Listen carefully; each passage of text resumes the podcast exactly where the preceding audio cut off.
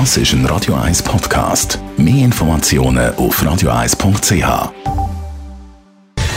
Gesundheit und Wissenschaft auf Radio 1. Unterstützt vom Kopfwehzentrum Irlande Zürich. www.kopfwww.ch Heute geht es um Gesundheit im weitesten Sinne, um Gesundheit vom Klima, könnte man sagen. Brandaktuell, die Studie ist gerade in dieser Stunde veröffentlicht worden von der ETH Zürich. Das Thema Schweizer Solarstrom.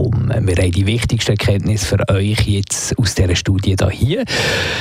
Was man bis jetzt schon gewusst hat, ist, für dass man das Klimaziel erreichen kann, muss die Schweiz die Stromproduktion aus Sonnenenergie massiv erhöhen. Eine entscheidende Rolle spielt dabei die Photovoltaikanlage auf den Ein- und Mehrfamilienhäusler.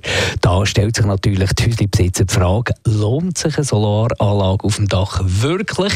Und genau damit hat sich jetzt äh, die Forschungsabteilung von der ETH Zürich und der Universität Bern intensiv auseinandergesetzt. Das Resultat, ob sich eine Solaranlage lohnt oder nicht, hängt stark davon ab, wo das man wohnt. Weil an vielen Orten zahlen die Stromnetzbetreiber zu wenig oder bremsen und bremsen damit natürlich den Solarausbau.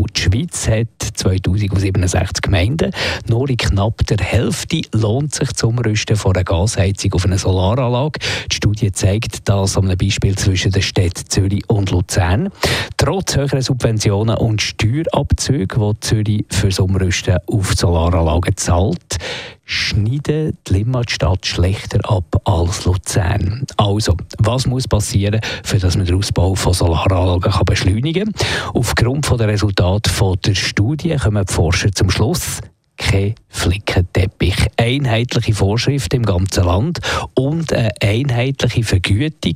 Vorschlag Solaranlagen könnten zum Beispiel in allen Kantonen steuerfrei sein und das Geld, das die Leute mit Solaranlagen bekommen für einen Strom, den sie selber nicht brauchen und ins Netz einspeisen, müsste einheitlich sein in einer Höhe, die es eben dann rentiert. Bis jetzt definieren die Netzbetreiber Tarife selber und das ist eben häufig unattraktiv. Mal schauen, was mit dieser Studie passiert. Wir halten euch dem Laufenden hier auf Radio 1.